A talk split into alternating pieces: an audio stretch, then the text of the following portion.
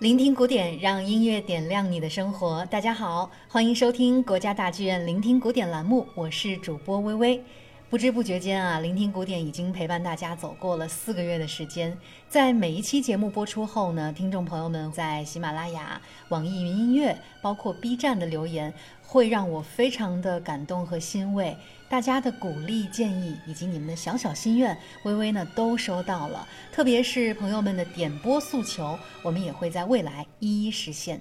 那今天我们要与大家分享的内容呢，就是很多网友朋友们在留言中呼声很高的话题，想听听作曲家马勒的故事以及他的音乐。那要通过我们的节目来深入了解一位音乐家的生平的话，微微第一时间当然会想到我们大家的老朋友，也就是咱们聆听古典栏目的撰稿人、青年乐评人建叔。因为在之前，建叔呢已经用三期节目与我们详细解读了音乐家莫扎特的艺术人生。让包括像我在内的很多小伙伴都感觉到是打开了一个全新的艺术世界哈，对这样一位感觉非常熟悉的音乐家也有了全新的、更深入的认知。那么，相对于莫扎特，可能我自己对于作曲家马勒的了解就更加有限了。所以，今天我们再次邀请建叔呢，与大家一起来走进马勒的音乐世界。欢迎建叔，微微好，各位听众朋友们，大家好。呃，特别荣幸啊，又跟大家在聆听古典里相聚了，而且这次啊一来又接了这么大一个课题啊，马勒，啊，这真是让我。感觉到诚惶诚恐，建叔太谦虚了哈。我知道啊，马勒是你特别特别喜欢的一位作曲家，因为我们平时在办公室聊天的时候，经常会听到你提起他的名字，所以啊，我也预感到这一期节目我们做一期绝对是不够聊的。对对对，我跟你是完全同感的。上次咱们莫扎特做了三期哈，对，我觉得马勒一期可能不太够说。呃，微微非常了解我马勒。确实是我特别偏爱的一个作曲家，嗯，而且我想呢，他也是很多的古典乐迷，特别是相对高阶的古典乐迷特别喜爱的音乐家啊。这个高阶大家别误会啊，不是说级别的高低、审美的高低，而是好像听音乐的时间相对长一点啊，接触的作品和聆听经验多一些的时候，大家都会殊途同归，对马勒产生兴趣。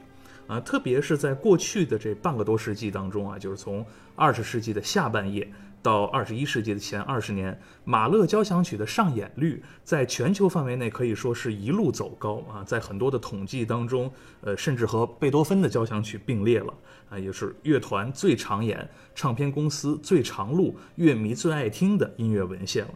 呃，这个现象呢，我觉得非常有趣。呃，如果你去问一个路人啊，就是我们说你是否知道莫扎特？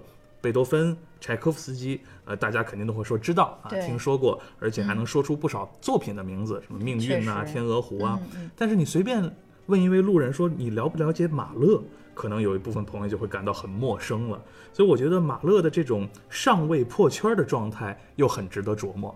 尚未破圈，哎呦，我觉得这个形容词特别好，可能真的是这样。嗯，因为我认识的很多古典乐迷，经常会提到马勒。是的，包括像咱们大剧院的演出中啊，曲目也会经常有马勒的曲目。嗯，所以其实我们今天这个节目啊，特别想向建叔请教一下，为什么马勒会这么受大家的欢迎，但是他依然没有达到一个破圈的状态呢？啊，我觉得这是一个特别有意思的问题啊，其实也给咱们今天的介绍呢，呃，提供了一个特别有意思的视角。那我们今天不妨就聊聊，我觉得马勒为什么受欢迎啊？好，首先呢，我想先跟大家再介绍一下马勒的生平啊，因为可能不是所有观众都很了解他。呃，作曲家马勒的全名呢叫做古斯塔夫·马勒啊，出生于奥地利，他一八六零年出生，一九一一年去世啊，当然比较遗憾了，只活了五十一岁。啊，对于这样一个天才来说，这还是太短暂了。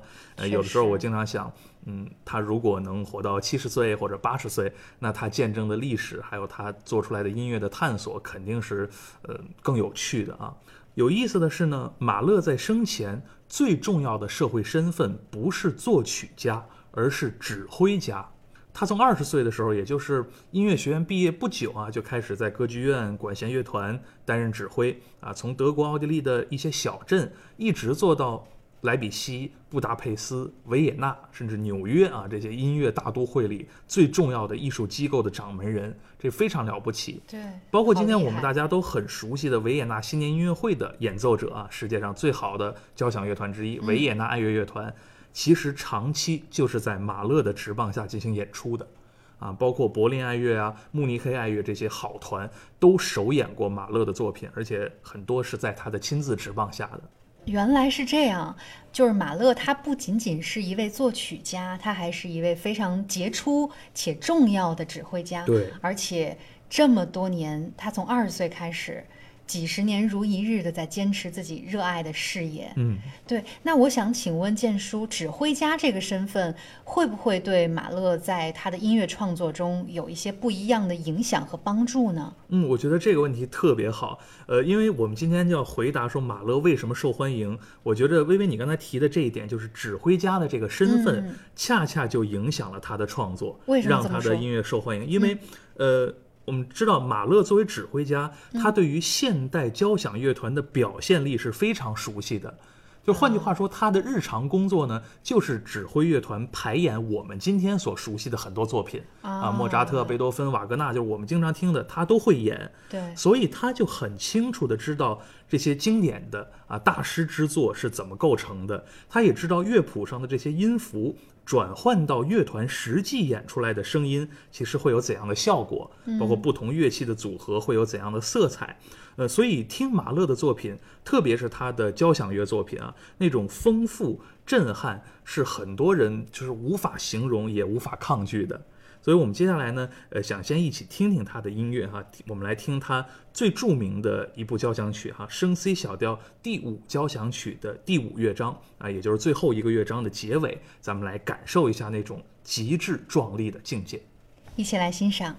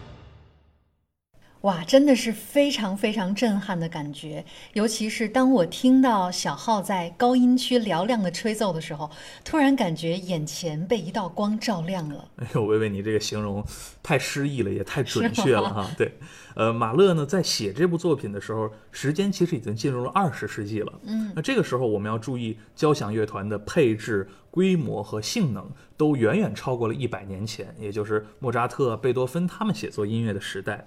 所以，我们经常说，为什么马勒的音乐这么壮丽？客观上就是因为乐团的人数更多了啊，乐器更多了。但是人数多、乐器多，更考验作曲家的控制能力，也就是你能不能驾驭好这么大编制的一个乐队。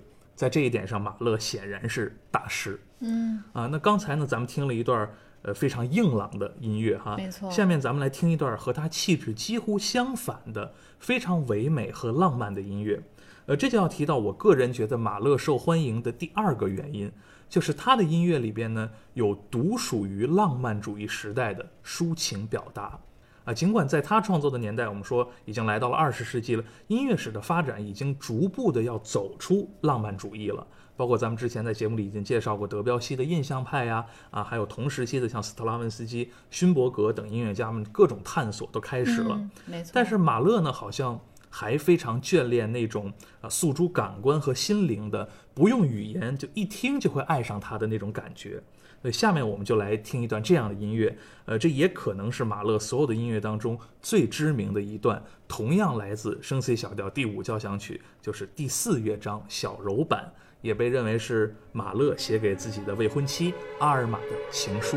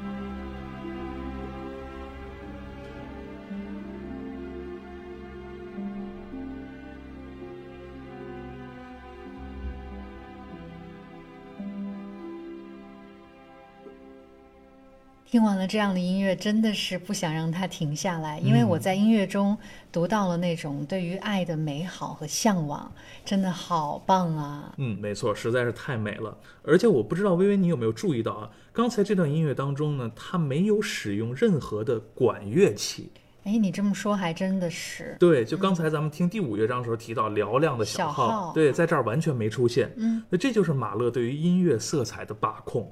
就他知道自己需要什么效果，然后对应着就赋予它最合理的一种配器。也就是说，其实并不是最全面就是最好，对，而是最合适、最合理。没错，没错，啊就是他的呃，我们说用画画的感觉来说，就是他手中的颜料多，但不可能在一幅画当中都用上。明白了，哎，他才能创作出的最好的那种状态。嗯那接下来呢，我想分享第三个马勒被大家喜爱的原因，就是他的音乐当中呢有崇高和圣洁的一面。这个怎么讲呢？嗯，呃，因为我个人觉得交响曲这个题材在本质上它的气质是更大众化和更世俗化的。嗯，也就是说，它毕竟是在音乐厅当中面向公众去演出的嘛。对，就并不像巴赫写作的很多宗教音乐是在特定的像教堂啊这样的环境下演奏，也不像一些室内乐是在沙龙或者很私密的环境下进行演出。那么我们在交响曲当中，如果除了这种喜怒哀乐的情感表达和宣泄之外，还能听到或者感受到一种来自远方的超然于我们凡俗生活的东西，那种艺术体验其实是非常深刻的。也就是我们经常说，这个作品的哲思性、思想的内涵是不一样的。那马勒的作品当中，经常就有这样的时刻，嗯啊，特别是他的带有声乐啊、带有唱词的作品，更能直接的表达这一点。比如接下来我们就要听的这段马勒 C 小调第二交响曲《复活》的末乐章啊，有合唱团和两位独唱歌者呃演唱德国诗人写下的一首诗啊，这个诗的名字就叫《复活》。那这显然是受到了贝多芬第九交响曲末乐章《欢乐颂》的那个启迪啊，但是在庄严肃穆的这种氛围营造上，我个人认为这个《复活》交响曲甚至更胜一筹。那我们就一起来听听吧。哇，好期待，一起来听。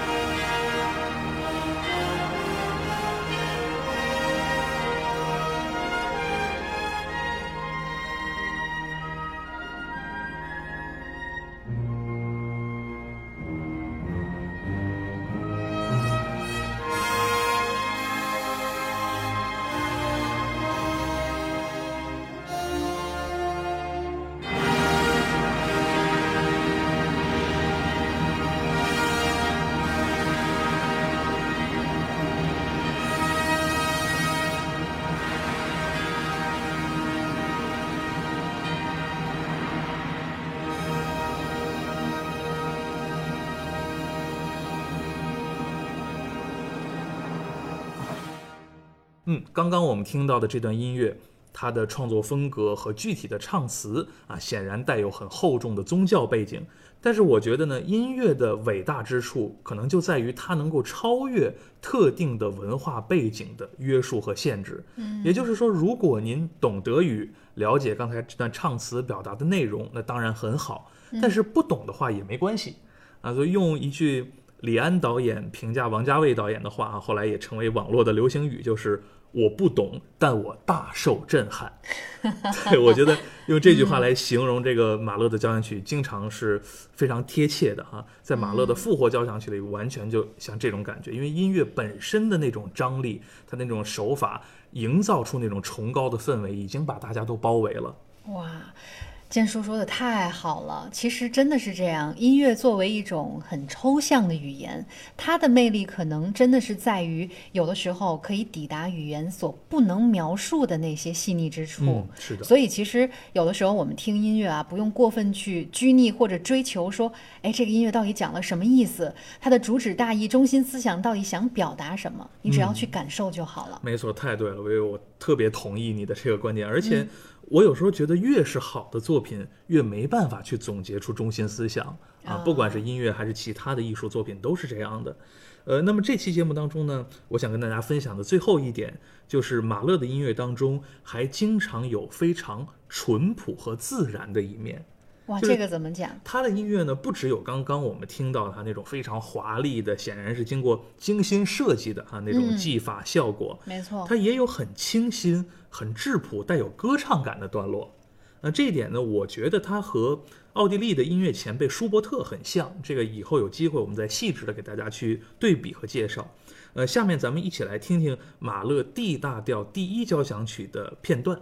啊，这个交响曲呢有个标题叫泰坦啊，也被翻译成巨人。这泰坦呢就是希腊神话里边的那个巨神族。嗯啊，咱们都知道一个电影叫《泰坦尼克号》。对，其实这个泰坦尼克号这艘船为什么用泰坦这个名字，就是形容它的巨大。那么下面呢，我们就来听听第一交响曲泰坦的这个第二乐章。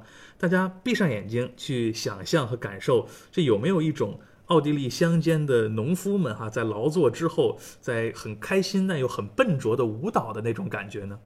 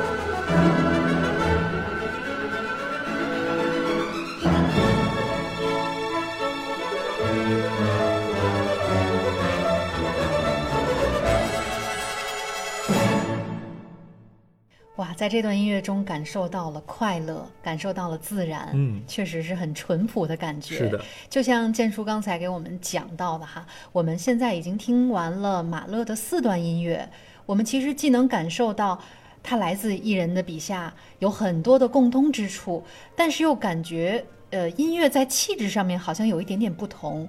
所以我想，这是不是真的就是马勒的迷人之处，嗯让你永远都摸不透？是的，是的，就是它可以像凯旋赞歌一般壮丽，也能像在耳畔倾诉一般柔美，既能圣洁庄严，又能亲切朴实。我觉得他可以称得上是一位宝藏作曲家。对，或者说他是一个宝藏男孩儿哈。对，尽管刚才咱们说了这么多的内容，但是越说我们越觉得哈，对于马勒这样一个作曲家来说，这种概括注定是片面的，嗯啊，注定是挂一漏万的。所以我还是希望接下来的节目当中呢，找机会继续分享他的作品。呃，而且我坚信啊，如果您找到了进入马勒音乐世界的钥匙，那么您就会发现一整部西方音乐史都距离您更近了。哇，我喜欢建叔刚才的这个表达，让我对后面的节目更加的迫不及待了。所以大家可能都需要跟我一样，我们耐住性子慢慢来。那咱今天的马勒音乐之旅就先到这里，也依然欢迎大家在留言中分享您的想法和感受。呃，我们在今后的节目中呢，会继续的为大家带来更多马勒音乐的分享。聆听古典，我是微微，我是建叔，咱们下个周五再见。再见。